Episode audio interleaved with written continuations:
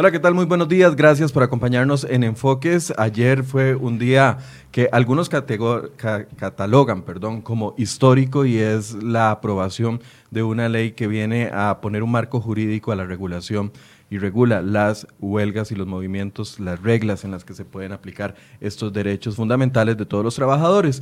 Bueno, las reacciones no se han hecho esperar eh, por parte de algunos diputados, quienes votaron a favor y quienes votaron en contra, también reacciones del el sector sindical. Vamos a escuchar algunas de las reacciones que se dieron en la Asamblea Legislativa el día de ayer tras la aprobación en segundo debate de esta ley, que solo le hace falta la firma del presidente y la publicación en la Gaceta. Escuchemos. Hoy venimos a rendirle tributo a nuestros valores democráticos. Venimos a afirmar que es posible tener un país libre, un país democrático, en donde se puedan ejercer los derechos, incluyendo la huelga, sin pisotear los derechos de los demás. Que es entendible que el concepto de pueblo, aquel concepto indeterminado, un tanto marxista, con el que se manipulaban determinadas manifestaciones, fue cambiando el concepto de ciudadanía, en donde cada individuo vale.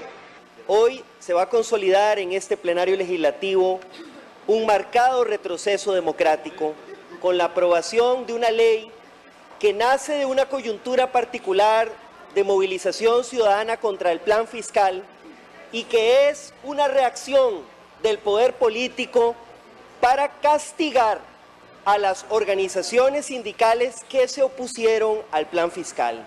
Es una ley que nace del revanchismo, del abuso del poder político, de la negativa a dialogar y a escuchar con los sectores, una ley de sacada de clavo que nace para castigar a los trabajadores públicos.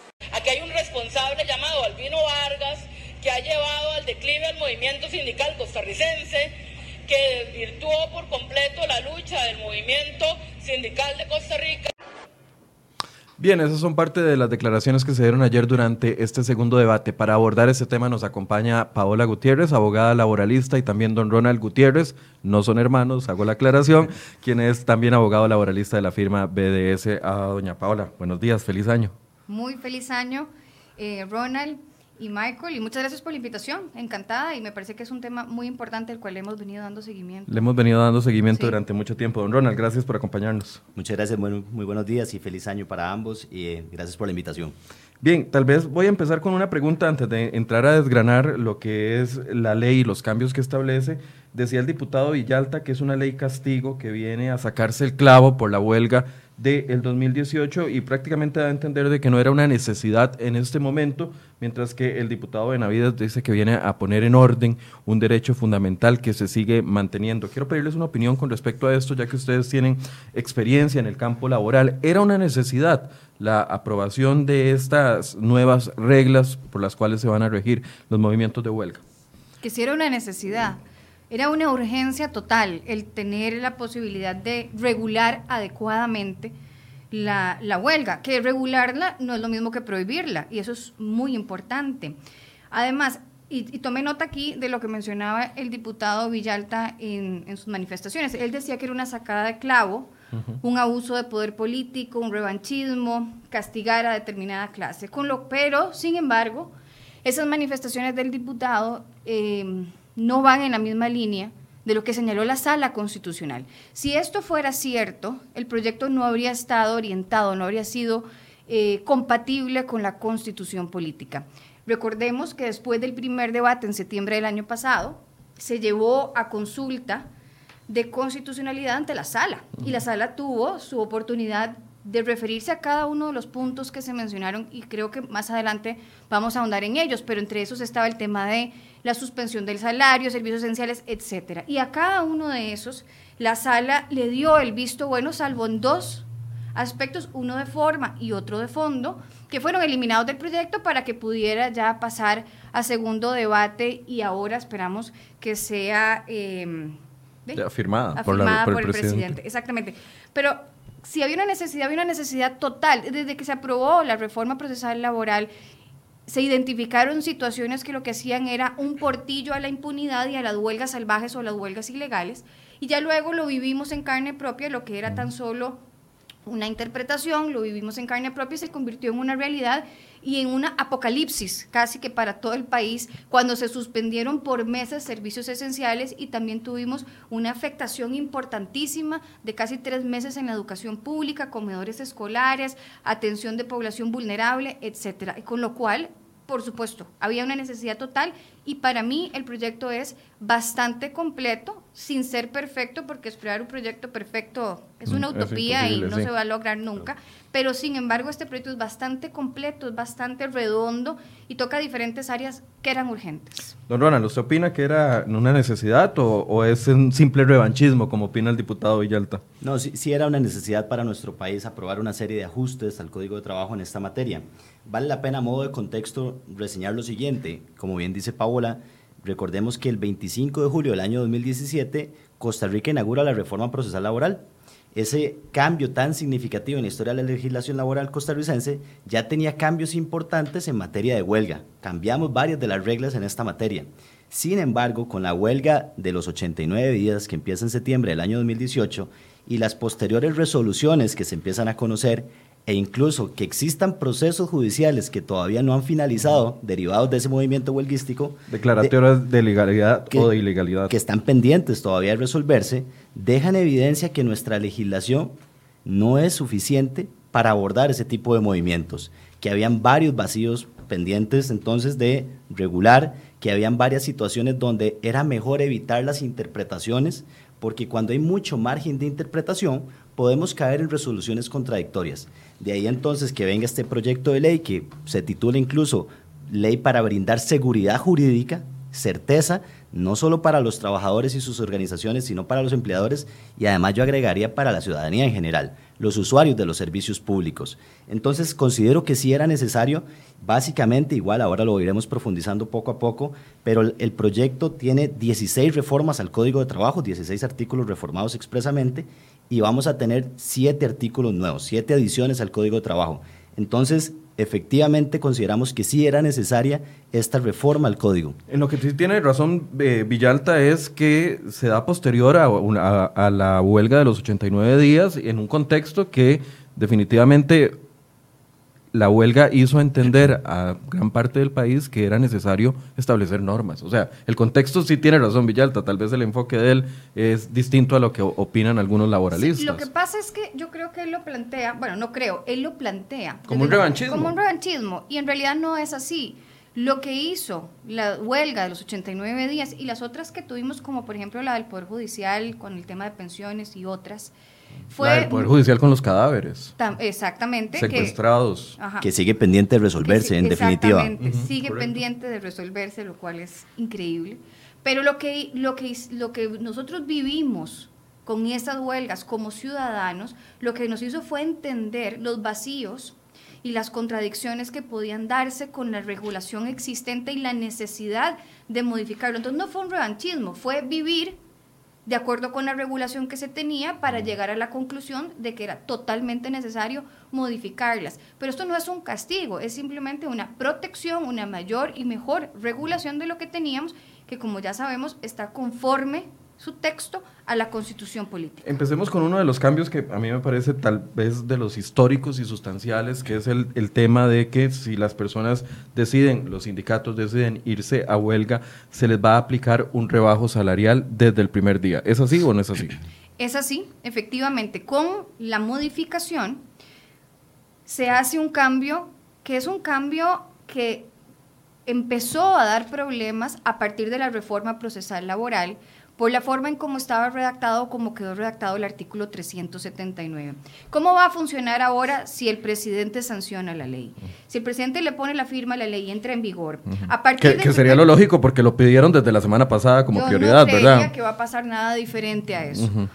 Eh, lo primero que hay que tener claro es, la huelga es una suspensión de las actividades laborales, con lo cual al suspenderse el trabajo, se suspende el pago de salario. No es una sanción, no es sacarse el clavo, no es una forma más que devolverle el equilibrio al ejercicio fundamental de la huelga. Es decir, un trabajador que va a huelga está protegido por ley de que no puede ser despedido por ir a huelga y que no puede ser sancionado por ir a huelga. Es decir, tiene la posibilidad de dejar de trabajar y ausentarse de su puesto, causándole el perjuicio al patrono o incluso a la ciudadanía, en el caso de los servicios públicos, sin poder ser despedido. Ahora, como no está trabajando, no recibe remuneración salarial. Es devolver el equilibrio que, como muy bien lo señaló la sala constitucional y fue abordado durante toda la discusión del proyecto, nosotros no estamos inventando el agua tibia porque esto es una regulación en cuanto a la suspensión del salario muy común y generalizada a nivel internacional, incluso, incluso por el Comité de Libertad Sindical de la OIT. Entonces, Claro, hay dos excepciones a la regla. La primera excepción es que una vez que se conozca de los motivos que originaron la huelga, por qué los trabajadores suspendieron labores, un juez de la República concluya que el origen de la huelga fue un incumplimiento patronal grave. Si hay esa responsabilidad del patrono, que fue lo que empujó la huelga, entonces los trabajadores van a recibir el salario que dejaron de percibir durante el movimiento. Ok, pero sería, posterior. Sí, veámoslo de esta forma. Eh, la huelga, bajo la redacción nueva que vamos próximamente a inaugurar, es una pausa al contrato de trabajo. Y al estar en pausa el contrato del trabajo, desaparecen o se suspenden las dos principales obligaciones para cada una de las partes. Por un lado, los trabajadores tienen el permiso, para que nos entendamos así en términos muy prácticos, para no laborar. Y por otro lado, desaparece la obligación principal del patrono para no pagar salarios. Para, no pagar salarios. Al estar suspendido el contrato de trabajo, se suspende también el pago de esos salarios. ¿Qué va a suceder entonces? Eventualmente, si la huelga se declara legal por un incumplimiento grave de parte del patrono, efectivamente los trabajadores van a tener derecho a recibir su salario desde el día 1 en que inició el movimiento de huelga. Pero en teoría, ya no van a haber pago de salarios durante la huelga, hasta que haya una calificación de legalidad por este motivo. Ahora, también es importante dejar ahí reseñado que la misma ley viene a decir, se suspende el contrato de trabajo, por ende, no pago de salarios. Pero incluso también profundizan otros aspectos relacionados con el tema del salario y es cómo se va a realizar la recuperación de los eventuales salarios que podríamos decir estén mal pagados. Entonces, este es un aspecto que también eh, es importante reseñar porque hoy no tenemos regulación al respecto. Entonces ya nos dice, primer aspecto, no pago de salarios. Pero ante la eventualidad de que se paguen los salarios, vamos a tener que recuperarse esos salarios y ya define reglas específicas, como cuáles, por ejemplo, que va a ser en al menos cuatro tractos la recuperación de los salarios.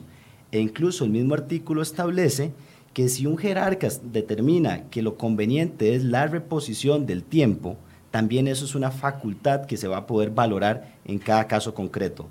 Entonces, eh, sí tenemos un cambio bastante, bastante sensible en esta materia, donde como regla general opera una suspensión al contrato de trabajo y por ende no pago de salarios, pero ante la eventualidad de pago de salarios también nos define ya cómo proceder, lo cual no tenemos hoy. Entonces, pero queda criterio de las instituciones si quieren o no aplicar la suspensión del, del salario. No, no, necesario, no, no es una discreción así de si quiero o no quiero. Es decir, don Román Macaya decide que se levanta, lo digo porque don Román Macaya sabe que tenemos una posición con respecto a lo que él ha actuado con, con su relación con los trabajadores anteriormente y ya tiene antecedentes. Pero a don Román Macaya se le ocurre que eh, la caja se va a huelga y que va a sostenerle los salarios para no crear mayor conflicto. ¿Él podría hacer eso? No. Vamos a ver, lo que dice la, nueva redacción del 379 es que si, si hay una huelga en servicios públicos, el jerarca puede decidir, pero en protección al interés general o al fin público que se persigue con esa institución que él representa, que sea mejor la reposición del tiempo que se perdió durante la huelga a simplemente dejar de pagar. Los trabajadores lo que van a hacer es reponer el tiempo. Ok, pero el jerarca sí está obligado a suspender el, salario. El jerarca está obligado a suspender el salario. Luego lo que se puede hacer es decir, bueno, vamos a reponer el tiempo y entonces cuando la reposición del tiempo se paga la remuneración, evidentemente, pero lo más importante aquí eh, es que tiene que emitir una resolución razonada justificando por qué considera que hay una necesidad de hacerlo de esta forma y tiene que enviar copia a la Contraloría General de la República y a la Defensoría de los Habitantes, porque tenemos que tener claro que todos esos pagos de salario que se puedan llegar a dar por una reposición del tiempo de huelga, esa manera exclusivamente de excepción y estamos hablando de fondos públicos. Entonces, la ley permite que se pueda dar esta situación en contextos de excepción y previa eh, el previo razonamiento por parte del jerarca que tiene que ser de conocimiento de la Contraloría. En, queda suspendida aquella posibilidad que se ha dado en el histórico de que algunos se iban a huelga, se les pagaba el salario y después para recuperar eh, o poner al día el trabajo se les pagaba horas extras. Ya eso quedaría en el pasado. Eh, veámoslo de esta forma, la regla ya con estas redacciones que ante una huelga se suspende las labores y por ende se suspende el pago de salarios. Entonces, en buena teoría, en sana teoría, no deberíamos tener movimientos de huelga en, las, en los cuales siga dándose el pago del salario. Ya ese tipo de negociaciones y demás podrá depender de una situación muy particular, máxime, como bien estamos hablando, de que está de por medio fondos públicos, por ende hay un especial control sobre esto, entonces no debería ser esa la regla que, que opere en adelante. Ok. Eh, otro de los aspectos, entremos a la lista de servicios esenciales, que eso es algo completamente eh, novedoso hasta el momento, ¿correcto? Bueno, el Código de Trabajo actual tiene en el 376 una lista, pero bastante desactualizada de los servicios esenciales. Y es que aquí, eh, Ronald, no, sé si vos coincidís con esto y Michael, en el sentido de que con la modificación hay una cosa muy importante, no solo se amplía, se depura, se actualiza la lista de servicios esenciales en los que la huelga está expresamente prohibida, que son nueve grandes grupos, los que se incluyen ahora con la reforma, sino que hay otro tema importante que está relacionado, y es que siempre la discusión giró en torno, en el caso de servicios esenciales, de que el Comité de Libertad Sindical señalaba que únicamente podían ser considerados servicios esenciales los que representaran un riesgo eminente para la salud, la seguridad o la vida de las personas. Es un concepto, de acuerdo con el comité, muy restringido. Sin embargo, la lista que incluye la reforma es mucho más extensa e incluso también tiene temas de economía pública y tiene que ver con puertos, con muelles, tiene que ver con el combustible, tiene que ver con telecomunicaciones. Tienen otros que no necesariamente cabrían en ese concepto tan restringido. La sala, a la hora de analizar el proyecto en la consulta, hace una aclaración importantísima. Toda esa discusión de que si los criterios del Comité de Libertad Sindical son vinculantes o no, quedó zanjada. Dice la Sala Constitucional que los criterios del Comité de Libertad Sindical no son vinculantes, no lo son, son guías de orientación. Hay, hay que tomarlas en cuenta a la hora de interpretar, la ley o aplicar la ley, pero no pueden ir a contrapelo de la Constitución ni son vinculantes. Es decir, el juez tiene la discrecionalidad para considerarlos, pero no está en obligación de aplicarlos. Entonces, a la hora de definir qué consideramos nosotros los costarricenses, que son servicios públicos esenciales, no estamos obligados a seguir ese criterio tan restringido del Comité de Libertad Sindical, nosotros tenemos a través de los legisladores la posibilidad de definir qué es para nosotros un servicio esencial que tiene que ver con la trascendencia que tenga para la sociedad. Y por eso la Sala Constitucional sostuvo que esa lista de nueve grupos es totalmente conforme con la Constitución y está permitido que el legislador haya prohibido la huelga para todos aquellos funcionarios que ejercen servicios en esos nueve grupos que están ahí contemplados. ¿Cuáles son esos nueve grupos? Sí, podríamos reseñarlos de la siguiente forma y, complementando nada más lo, lo, que recién menciona Paola, recordemos que la huelga es un derecho fundamental y así está reconocido en el artículo 61 de nuestra Constitución Política, pero ese mismo artículo establece que tendrá y se podrán establecer una serie de limitaciones mediante una ley.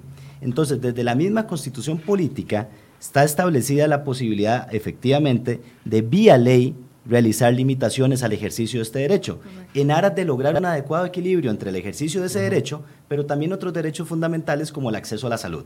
Y por ahí podríamos empezar a enumerar cuáles son los servicios entonces públicos ahí identificados. Eh, sin lugar a dudas, todo lo que es el servicio de salud, desde incluso temas de hospitalización, atención de pacientes, y enumeran varios en general todos sus niveles de atención. Expresamente lo dice así el inciso 1 del artículo nuevo 376. Posteriormente se habla de servicios de seguridad. También esto no estaba expresamente reconocido en nuestro código de trabajo actual. Posteriormente vienen controladores aéreos, control migratorio en aeropuertos, puertos y puestos fronterizos. Aquí hay un cambio importante en el inciso 4 y vale la pena reseñarlo. Se habla de servicios de transporte ferroviario, marítimo, carga y descarga en muelles y atracaderos. Y atención con esta particularidad, dice, de medicamentos, suministros o equipo médico y bienes perecederos.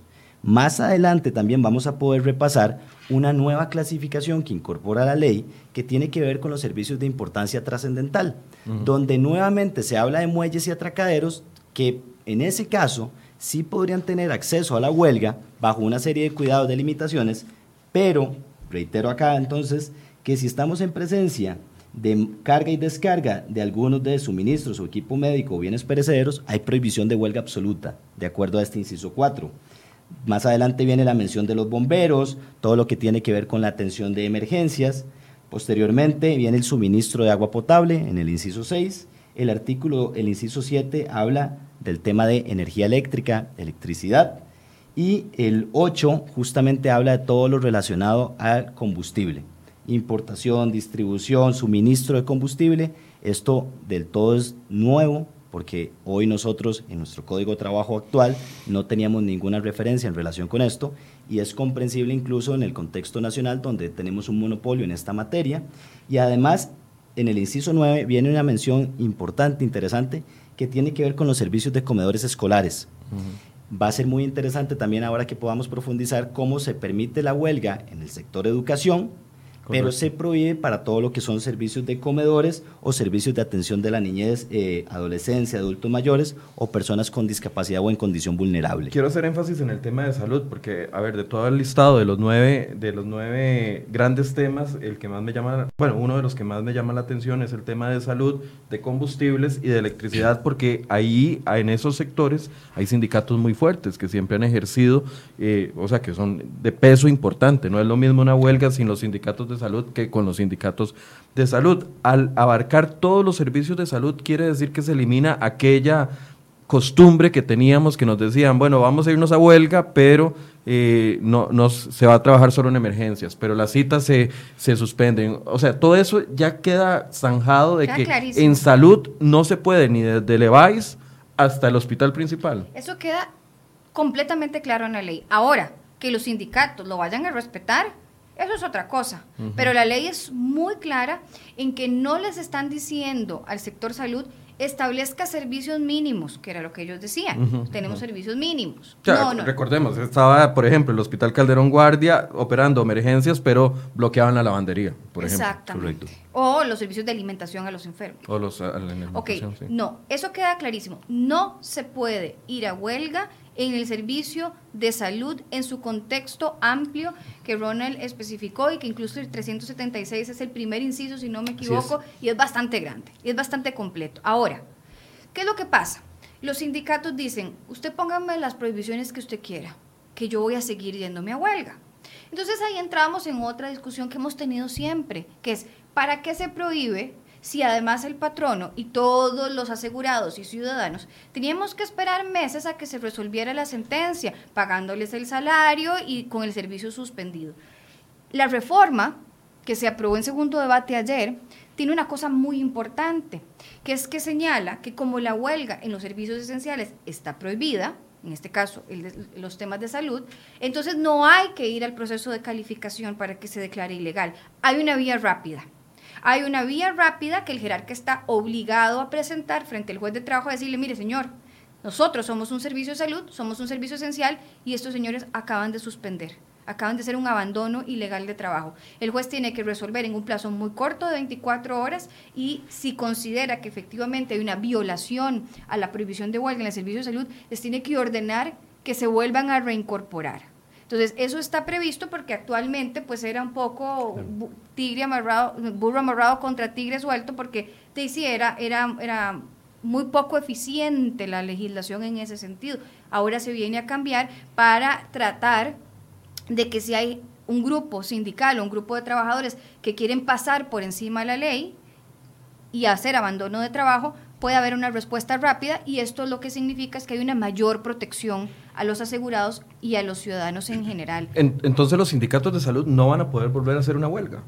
Vamos a ver, como bien decía Paola, si, cumplieran con la ley como lo apegados a ley, la huelga en el servicio de salud tiene una prohibición absoluta.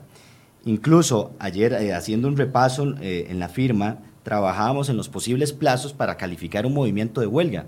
Y efectivamente, ahora podemos profundizar, uno de los grandes cambios es lograr un proceso judicial más ágil y expedito. Para un proceso de calificación normal, ordinario, si se cumplieran los plazos, estaríamos hablando de plazos de 13 días para lograr una calificación de huelga, sea legal o ilegal. Pero, para el proceso en los, temas, en los temas en los que sí se puede hacer huelga. Exacto, pero para proceso de calificación de huelga de servicios públicos esenciales, partiéndose de la premisa que están prohibidos, no solo se habla de esa posible suspensión inmediata de la huelga y recorpórese de inmediato a sus funciones, sino que los plazos incluso son más cortos. En siete días deberíamos lograr tener sentencia definitiva de si declarando, confirmando que la huelga en ese servicio público esencial es ilegal. Entonces, estamos en presencia de una prohibición absoluta del artículo 376 nuevo del Código de Trabajo, reformado. Pero además el legislador dice, bueno, en caso que se intente una huelga ahí, el proceso judicial para lograr confirmar esa ilegalidad va a ser un proceso todavía más ágil, todavía más rápido y en siete días, que es un plazo que ojalá todos deseamos que se cumpla, deberíamos lograr esa confirmación de ilegalidad. Pero, pero entonces, si el servicio está prohibido, o sea, si la huelga está prohibida en un servicio de salud, el Poder Judicial o los jueces de trabajo ni siquiera deberían de aceptar un recurso de declaratoria de legalidad o ilegalidad. Estoy siendo muy extremo. no, vamos a ver, el jerarca lo que tendría en ese caso es no que acudir al O sea, ya no está en discusión si es legal o ilegal, porque ya la ley dice que es ilegal. Lo que pasa es que, claro, el sistema judicial, y, y, esto es, digamos, principios básicos en Estado de Derecho, tiene que darle la posibilidad a las partes para que se defiendan, y puede ser que existan dudas en cuanto a si era o no era el servicio de salud contemplado específicamente en el inciso. vamos a ver, la gente a la hora de defender sus derechos es muy hábil en cuanto a la forma de plantear las cosas, sobre todo gente que está acostumbrada a llevar sus cosas al a, la sede judicial. Entonces, tiene que existir esta posibilidad, o sea, el juez tiene que admitirlo, tiene que resolverlo. Es más, la ley señala que si existiera duda, si estamos en un caso límite, el juez puede decir, no, esto no es de vía rápida, llévelo al proceso de calificación de huelga, dependiendo del servicio que sea. En el, en el tema de salud me parece que la lista es bastante clara, pero una cosa es lo que nosotros podamos ver ahora y otra lo que se pueda dar en la realidad, con la creatividad que pueda surgir a la hora de la necesidad de, una huelga. Pero hay mucho más claridad que antes y eso es muy importante. Incluso leía en, alguna, en algún artículo entre ayer o hoy en la mañana, creo que era APSE, no sé si estoy equivocada, pero era una agrupación sindical que decía, con esta nueva regulación vamos a tener que ser más creativos y ver qué otras alternativas Cascante se, nos, se nos ocurren este, porque mm, hay, hay, hay limitaciones. Con el tema de salario, por ejemplo, que nosotros ahora estamos, ¿verdad? Como eh, muy, hay gente muy consternada con el tema salario, como ya mencionaba, es muy común en otras legislaciones. En otras legislaciones no se discute si se paga o no porque no se paga. Una cosa que se discute y es otro, que, otra, otro punto que iremos viendo en la práctica es cuando la huelga no es por un día completo, sino que es una huelga este, intermitente, por ejemplo. Entonces, ¿cómo hago ahí para calcular cuántas horas sí, cuántas horas no, quién sí, quién no? Eso es mucho más difícil. Esas son vías que se han encontrado las agrupaciones sindicales, pero bueno, que tampoco no se puede regular ni se puede prohibir todo. Entonces, yo creo que el proyecto en ese sentido tiene un, un balance bastante acertado y mucha claridad en lo de los servicios esenciales. Pero entonces los ciudadanos no podríamos eh, confiarnos en decir, bueno, entonces como dentro de la lista de los servicios esenciales en la que está prohibida, está salud, está combustibles y está puertos, por ejemplo, entonces no vamos a volver a tener una huelga en salud, eh, en Recope o en, bueno, ya eh, los puertos están menos, tiene menos fuerza ahora con la entrada de APM Terminals, pero antes era muy fuerte lo que sucedía en Habdeba. O sea, no podemos confiarnos de que eso no va a volver a pasar. Veámoslo de esta forma. La, posibilidad. la ley puede intentar dejar regulado con la mayor claridad posible una serie de situaciones, pero la práctica, el comportamiento humano puede alejarse de lo que dice una ley. Ante esa situación, la ciudadanía no puede decir, no va a volver a suceder una huelga en un hospital.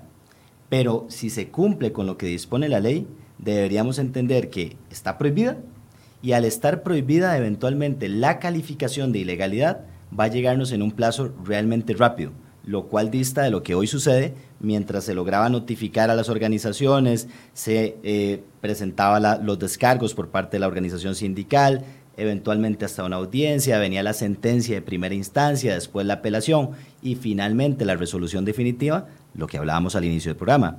Tardaban varios meses y si no años. Ahora, en principio, deberíamos estar tardando siete días para tener resolución definitiva. Ahora, si los, eh, si los afiliados a los sindicatos tomaran eh, la misma interpretación que ustedes nos están dando, entonces ellos podrían sentir de que se les cercenó la posibilidad de manifestación. Bueno, es que no, eso es súper importante que lo Es que, es que, por, e, por, eso, por eso lo estoy planteando, porque el discurso de don Albino Vargas y de, bueno, varios de los sindicatos que de hecho hoy, hoy llamamos para ver si podíamos tener a alguien acá y no, no pudimos tener a alguien del sindicato de salud acá, de que son de los pocos que todavía eh, quieren discutir sobre este tema, pero vamos a estarlo intentando para la próxima semana. Cuando les preguntábamos, ellos decían eh, o han manifestado que es una ley mordaza, porque se les prohíbe el derecho de manifestación. Entonces quiero plantear ese tema para que lo expliquemos. Si fuera una ley mordaza, no sería una ley eh, apegada a los principios constitucionales, empezando por ahí, porque estamos hablando de que la huelga es un derecho fundamental. Si se hubiera eh, transgredido los principios constitucionales o tratados internacionales, la, no pasa la sala, no hubiera, hubiera rebotado en la sala constitucional y eso no pasó. Ahora, una aclaración muy importante que también hace la sala constitucional. Una cosa es el derecho a huelga, como la suspensión de labores, que el legislador tiene la potestad para prohibir o para limitar en determinados casos, que fue lo que sucedió, por ejemplo, en el sector salud. Pero eso no significa, eso no significa ni que los trabajadores del sector salud o cualquiera de los que presten servicios en cualquiera de esos nueve grupos del artículo que señala cuáles son los servicios esenciales, tengan limitada su derecho a la manifestación. Es decir, pueden hacerlo contra, contra políticas públicas o pueden hacerlo contra el gobierno o contra cualquier situación que consideren les perjudica de su relación laboral, pero no dentro de la jornada laboral. Es decir, mantienen su derecho a la manifestación. Aquí no es si pueden manifestarse o no, si pueden manifestarse. El asunto es cuándo. Lo puede hacer, señor, siempre que no esté en su jornada laboral. Eso en primer lugar. Y en segundo lugar, es que aquellos trabajadores que estén incorporados en los servicios esenciales, no es que sus conflictos quedan eh, completamente desprotegidos, o sea, sus inquietudes no es que quedan desprotegidas. El legislador señaló, la ley dice, que todos esos conflictos que se tengan, que no puedan ser solucionados en una conciliación, pueden llevarse o deben llevarse a un arbitraje obligatorio. Es decir, hay alternativas a la huelga para solucionar el conflicto. No es que se les está dejando al garete, no es que se les está diciendo sus conflictos no nos importan, usted tiene que aguantarse cualquier cosa de la relación laboral que no le guste. No, si hay incumplimientos patronales, también existe la vía judicial. Y, del, y si es un, es, es un asunto que no es meramente contractual, sus disconformidades se pueden llevar a un arbitraje obligatorio cuando se trate de conflictos de sus intereses económicos y sociales. Es decir, sí hay las formas de solucionar los conflictos. Lo único es que no, no, a través de la huelga. Por ejemplo, los, los trabajadores de la Caja del Seguro Social, eh, médicos, enfermeras, que recuerdo están muy molestos por el cambio del cálculo de la anualidad de porcentual a nominal. Una vez aprobada la ley, no podrían irse, si trabajan en el turno de 6 a 2 de la tarde, no podrían irse a huelga de 6 a 2 de la tarde, pero tendrían la posibilidad posterior a eso, a manifestarse y pueden utilizar esa herramienta del arbitraje para irlo peleando. Sí, vamos a ver, incluso la ley fue más allá de regular el fenómeno de la huelga desde el punto de vista estrictamente jurídico-laboral. Incluye esta posibilidad expresa de realizar manifestaciones, concentraciones u otro tipo de movimientos, siempre y cuando no se realicen en horas laborales. De previo ya a esta ley, siempre hemos entendido que Costa Rica, un país de derecho, cualquier persona que tenga una posible disconformidad con su patrono va a encontrar en, los procesos judiciales, en los tribunales, la posibilidad de presentar su reclamo, esa eventual demanda. Y ahora, específicamente para los servicios públicos esenciales con esta prohibición de huelga, entonces expresamente se dispone que tendrán que ir a, un proceso de arbitraje. Y ahí es donde se resolverá esa posible controversia para efectos de atender sus inquietudes o reclamos frente al patrono. ¿Y ese arbitraje tiene plazos? E, es, es, un, es un proceso que de algún modo se regula, se deja reseñado también con plazos específicos. Importante resaltar que para el sector público debe ser un arbitraje de, incluso en sede judicial, ya esto se conoce de antemano, está hoy regulado en nuestro Código de Trabajo, de manera que sí debería ser un proceso judicial rápido, expedito, porque efectivamente deben atenderse esas, esas gestiones de parte de los trabajadores de estos servicios y esperamos también que logren entonces en ese proceso judicial resolver esas controversias, ¿verdad? Hablemos de la otra categoría, los servicios mínimos. Ajá, los servicios de, importancia, de importancia trascendental, y, el servicio estratégico de educación. Correcto. El servicio de importancia trascendental es la otra lista, que esto sí es completamente nuevo, porque con la versión actual del código estaba o la huelga se permitía o la huelga se prohibía. No había en términos medios de servicios esenciales, aunque en la práctica los sindicatos hicieran otra cosa. Con la regulación, sí. Ahora ya tenemos servicios en donde la huelga está permitida pero limitada está limitada en el sentido de que para de previo a irse a la huelga hay que garantizar unos servicios mínimos, es decir, no es una paralización total de labores, y segundo, de que no puede ser una huelga de forma indefinida, sino que se establece que en este tipo de servicios la huelga puede durar eh, no, no, más de 10 días naturales. Después de los 10 días naturales se consideraría una huelga agotada. ¿Cuáles son estos grupos eh, que están incluidos aquí? Estos grupos eh, son siete. Y entonces está la recolección de basura, están los servicios judiciales, los de administración de justicia, porque recordemos que en el proyecto original había una parte de los servicios de administración de justicia, entre eso lo laboral, violencia familiar, pensiones alimentarias, pensiones alimentarias y otros que estaban como servicios esenciales, pero por un tema de forma, la sala lo señaló como un riesgo de inconstitucionalidad y por lo tanto se eliminó. Entonces todos los servicios de administración de justicia pasaron a ser servicios de importancia trascendental. Tenemos además el tema de eh, los permisos de salida del país, recolección de basura, son siete grupos. servicios bancarios, servicios bancarios. Servicios de aduanas y atención de pasajeros y sus pertenencias en puertos, eh, aeropuertos, también lo que hablábamos antes de carga y descarga en muelles, siempre y cuando no tenga relación con el tema de bienes perecederos o temas relacionados a salud, equipo de salud, etcétera. Y eh, tal vez vale la pena acá resaltar que la recolección y tratamiento de desechos y residuos, que usualmente podemos entenderlo como parte de las labores que realiza una municipalidad, esto es un cambio que a nuestro criterio es importante. Con la legislación actual eh, y la, la redacción que presenta el artículo 376 actual, varios procesos, varios movimientos de huelga en municipalidades se entendían como una huelga ilegal porque tenían prohibición.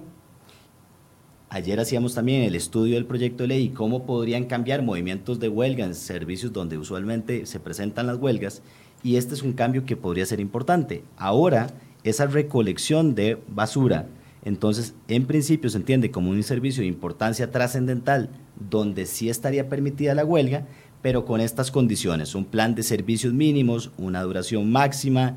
Entonces, eh, ahí hay un cambio importante. Los trabajadores de la Municipalidad de San José, que están, eh, eh, los que recolectan los desechos, están afiliados a que ellos siempre salgan a manifestarse.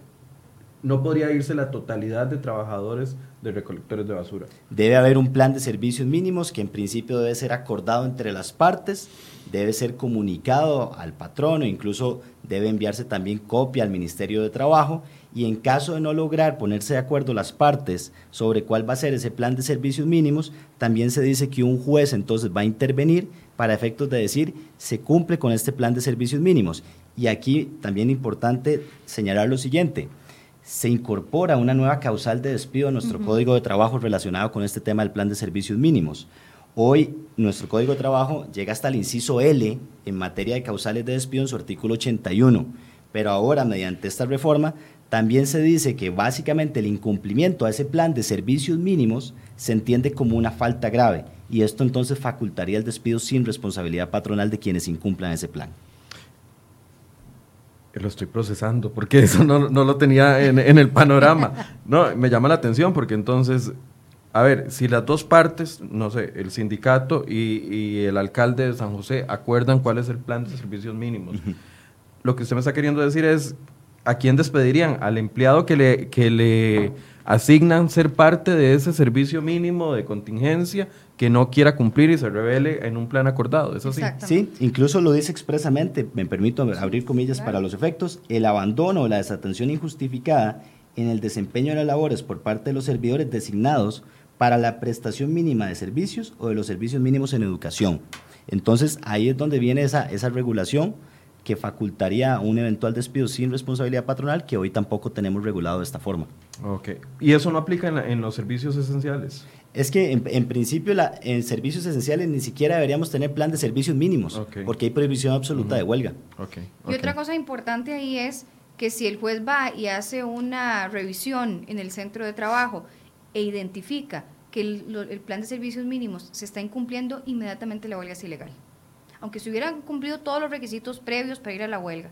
Si se incumple el plan de servicios mínimos, nos, está la causal de despido, que muy bien señalaba Ronald, y además la huelga sería inmediatamente ilegal. Hablemos de educación, porque educación es uno de los Sí. puntos que mucha gente eh, ha interpretado al no quedar dentro de la lista de servicios esenciales, lo ven como una debilidad, más con la experiencia del año 2018 con aquella huelga que fueron los sindicatos de educación las que lo llevaron hasta la hasta el extremo, incluso hasta la salida de vacaciones desde septiembre hasta la salida de vacaciones de diciembre. ¿Cómo queda el tema de educación?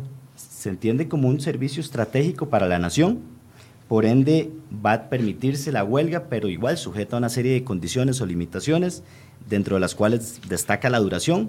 Se le estableció un plazo máximo de 21 días naturales consecutivos o 10 días naturales discontinuos. Este es un cambio importante en relación incluso con los servicios de importancia trascendental. Pero además, lo que ya reseñábamos del servicio de comedores, comedores. ahí va a haber prohibición de huelga.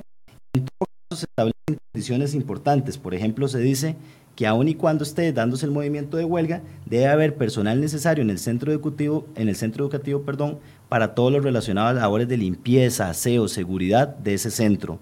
Entonces, va a estar condicionado a ese plan de servicios mínimos también para efectos de que la huelga en el sector educación pueda considerarse legal.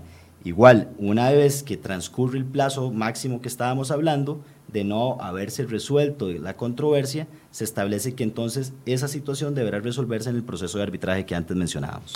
¿Es una debilidad de la ley, Paula? Por eso decía al puro inicio que no existe un proyecto perfecto.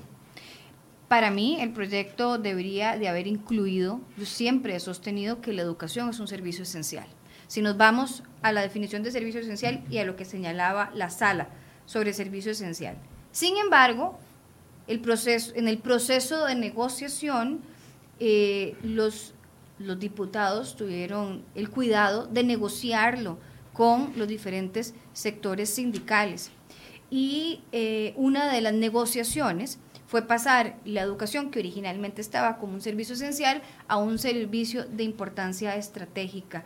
Con lo cual, para mí eh, es entendible que se haya establecido de esa forma y con lo cual para lo, lo ideal hubiera sido que fuera eh, eh, esencial, pero que quede como estratégico y que hayan ya reglas mucho más claras en el tema de comedores escolares, que fue una tragedia el año- eh, cuando se dio esa huelga, en el tema de La comida atención... en la basura, los chiquitos sin comer. y los chiqui- o sea, exact- eh, es una, es los una sindicalistas situación- diciendo que la comida se les tiene que dar en la casa y no en los centros Exactamente, educativos. eso es una eh, eso es una barbaridad, sobre todo considerando la importancia que tiene para muchos niños esa alimentación en los centros educativos. Además, el hecho de que los centros educativos se tienen que mantener abiertos en una situación de aseo y de seguridad, porque también tenemos que recordar que hay niños que iban a las escuelas porque sus papás trabajan o porque existen otras necesidades o situaciones familiares que les imposibilitaban quedarse en su casa en las horas en que tenían que estar en el colegio y el colegio tiene un candado gigante. Entonces, los centros de estudio tienen que estar abiertos. Entonces, claro, eh, uno no quisiera que la educación se paralizara nunca por la importancia que tiene Hay- en, un- en una inmediatez, como el tema de los comedores escolares, como el tema de mantenerse en la educación, como el tema de que no haya deserción escolar y sobre todo a futuro, porque eh, la huelga de los tres meses del año de- del 2017, 2018, ya, 2018. 2018. Septiembre de 2018. sí. Eh, de ahí se, se trajo un enorme problema para cerrar el ciclo lectivo. Entonces eso tiene muchas consecuencias. En el Con peor lo de los panoramas, 21 días contempla nada más tres semanas de curso lectivo, Tres semanas de curso lectivo. porque son días naturales, incluirían los fines Son de días semana. naturales, exactamente. o sea, en el peor de los panoramas, Educación decide en este 2020 irse a huelga en algún momento. eh, la mayor afectación en el peor de los panoramas sería de tres semanas de sí, curso pero lectivo. recordemos otra cosa ahí importante. Si es contra una política pública, no puede ser más de 48 horas. Y por una única ocasión. Y por una única por una única ocasión. ocasión. Y debe ser una política pública, perdón, que afecte, y entonces este es, es- es un aspecto importante resaltar, que afecte directamente los posibles derechos económicos y sociales. Porque incluso la ley también tiene el cuidado de prohibir la huelga política como tal, o las huelgas atípicas donde no tienen ningún tipo de relación el movimiento de huelga con los derechos económicos y sociales de los trabajadores. No, no soy clarividente, pero viene el, el problema, o el problema no, la discusión del proyecto de ley de empleo público, que eso puede generar mucha molestia entre algunos sectores sindicales eh, y también en, educación. En ese caso, eh, la discusión de una ley eh, como sea, como, como puede ser la de empleo público, podría tomarse o entenderse como una huelga contra política pública. Sí, e- este es un aspecto que va a ser Interesante. bastante, bastante interesante y de mucho cuidado. En Costa Rica, al menos en nuestro código de trabajo, y esta ley tampoco viene a regular expresamente qué entender para efectos laborales ¿Qué es como una política pública. Sin embargo, siguiendo algunas de ya las interpretaciones que se han conocido para otros movimientos de huelga, si estamos en presencia de un proyecto de ley que puede tener una repercusión directa en la relación laboral de los funcionarios públicos, como podría ser este proyecto de ley de empleo público, pues sí, podríamos entender que estamos en presencia de una política pública, pero en ese caso el movimiento de huelga va a tener este plazo máximo de hasta 48 horas y la huelga solo va a poder realizarse en una única ocasión por ese motivo. Entonces ya ahí hay algún, algún cuidado importante de parte del legislador en esta materia. Y ve qué interesante aquí, porque cuando, cuando en el 371 se incluye lo de las políticas públicas, se habla de 48 horas, no se dicen dos días, se habla de 48 horas. Pero cuando ponemos límites a los de importancia trascendental o al de educación, sí se dicen Diez. 21 días o 10. Entonces, ¿qué, ¿qué podría dar esto margen? A interpretar que las huelgas contra políticas públicas son 48 horas porque yo podría, por ejemplo, suspender labores un día, una hora a la semana, un- una hora al día.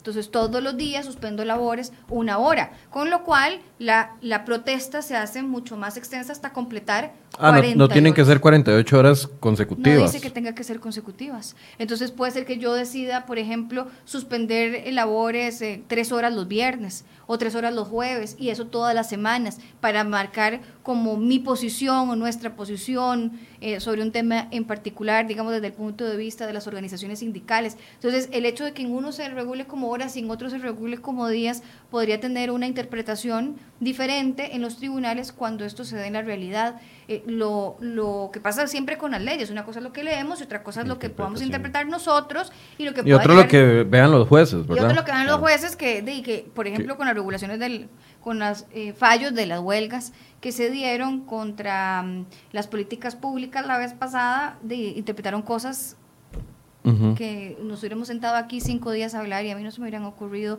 desde esa interpretación tan proteccionista. Ahora, hablemos de los plazos también, que es uno de los temas que, bueno, ya, ya don Ronald se acercó a este tema, pero me parece relevante. Todavía esperando algunas resoluciones de legalidad o ilegalidad. Sí.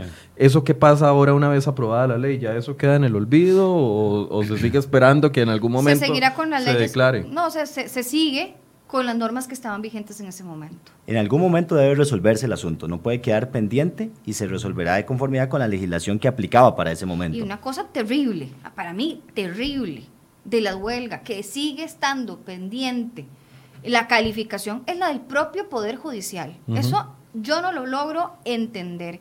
Ese, ese expediente ha ido y ha venido de la zona atlántica, Cartago, a la sala segunda, ha pasado por diferentes despachos, han habido problemas de competencia, han habido problemas de forma, han habido un montón de problemas, pero no entiendo cómo es posible que siendo el propio Poder Judicial se den el lujo de mantener todavía abierto ese proceso y no haberle dado ya un fallo definitivo, siendo Poder Judicial. Queda, queda menos sujeta a la a la interpretación de los jueces, digamos, ya con estos, estos marcos jurídicos que para, según lo que les entiendo a ustedes, ya es más claro, queda menos sujeto a interpretaciones, queda menos desprotegida la ciudadanía a esos excesos que se dieron en el pasado en la calificación de legalidad o ilegalidad. Sí, yo, yo voy a optar por ser positivo y mi criterio es que sí, que efectivamente esta ley viene a regular eh, una serie de aspectos donde teníamos vacíos o portillos y esos portillos al final permiten un amplio margen de interpretación. Estamos claros que cualquier ley es interpretable, que pueden haber posiciones contrarias, que siempre dependerá de la interpretación, la fundamentación de un juez, pero al menos tenemos avances importantes en entender cuáles son servicios públicos esenciales, cuál es la consecuencia entonces de estar en un servicio público esencial para efectos de prohibición de huelga, cuáles son las otras categorías de servicios públicos, la suspensión de los contratos de trabajo y por ende la suspensión del pago de salarios, un proceso judicial más rápido, más expedito. A esto me permito agregar, que va de la mano con el tema de plazos, me parece que es importante resaltar que el proyecto de ley procura que ya ahora podamos tener efectivas notificaciones dentro del proceso judicial, ¿Por qué? Básicamente dos ya no razones. Se esconder. Los sindicatos en un plazo de 30 días, a partir de la vigencia de la ley, van a tener que ajustar sus estatutos y comunicar al Ministerio de Trabajo, entre otros aspectos, un medio para recibir notificaciones, pero además la misma ley establece que ahora va a ser necesario en materia de servicios públicos el aviso de huelga previo al patrono, con copia al Ministerio de Trabajo, donde recordemos que la huelga puede ser ejercida por los sindicatos o por grupos o coaliciones de trabajadores. Y en ese caso, entonces, en ese aviso de huelga, también van a tener que señalarse un medio para recibir notificaciones.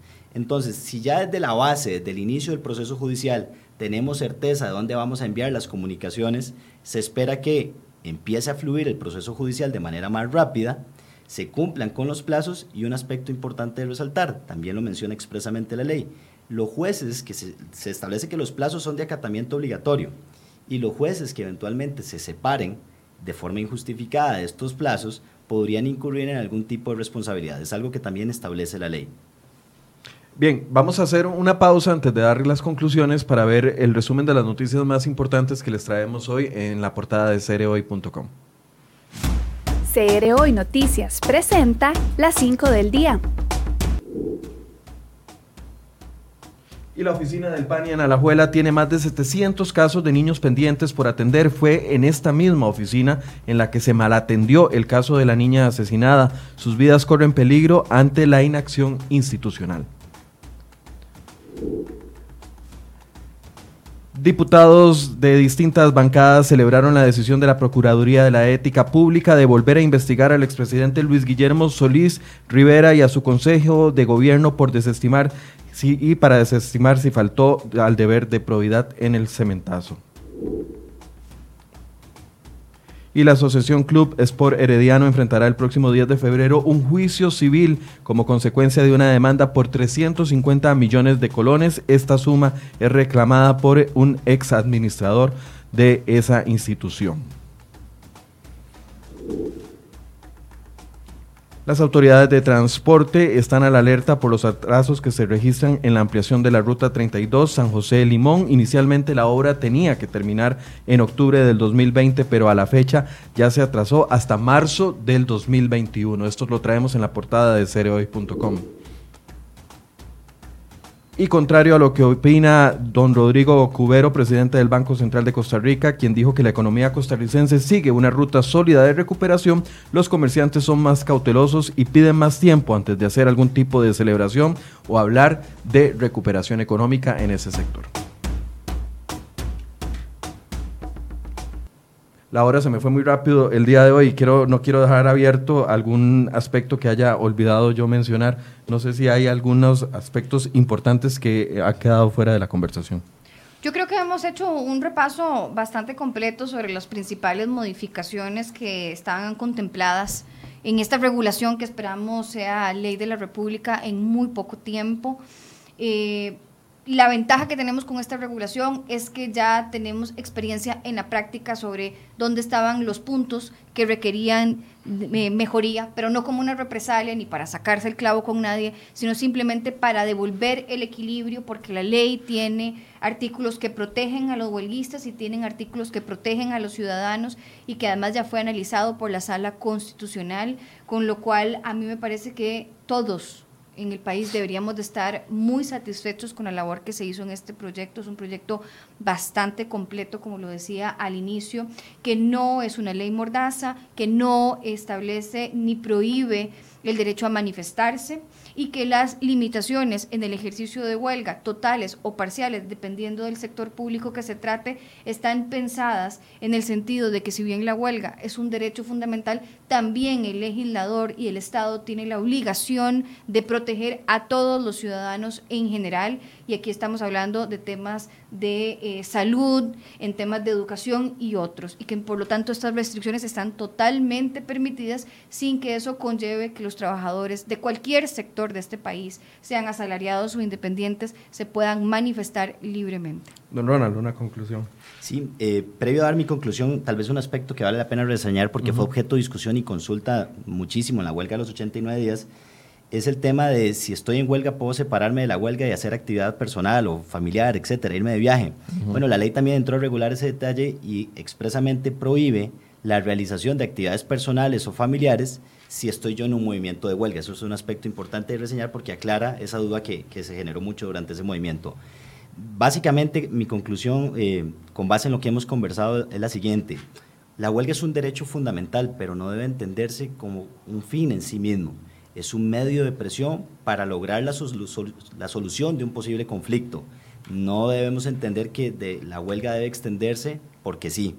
Entonces, mediante las reformas que introduce esta ley, nos parece que sí, que efectivamente vamos a tener una mayor seguridad jurídica, una mayor certeza para entender cuándo podemos estar en presencia de una huelga que es ilegal, eventualmente cuándo se va a estar en presencia de una huelga que es legal siempre y cuando cumpla una serie de reglas y condiciones que hoy no tenemos expresamente regulado y es de celebrar de verdad que se establezcan plazos expeditos, plazos cortos para efectos de tener una resolución definitiva en esos asuntos.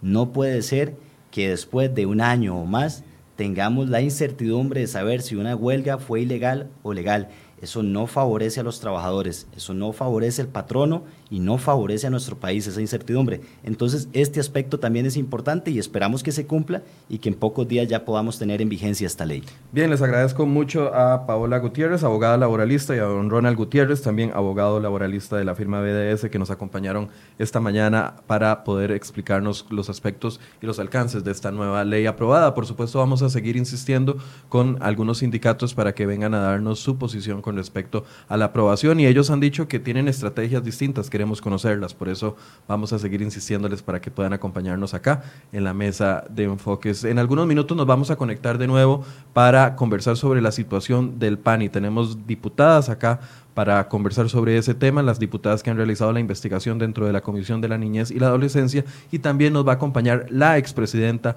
del PANI para que haga una valoración de lo que ha sucedido en estos dos años y las múltiples muertes de menores de edad que no han sido atendidos, principalmente en la oficina de Alajuela, que ya fue reforzada, ya fue, eh, ya funciona bajo el mismo o bajo el nuevo formato, y esto ha demostrado la muerte de esta menor de cuatro años que ese formato tampoco está funcionando. Los esperamos en algunos minutos con más de enfoques. Buenos días.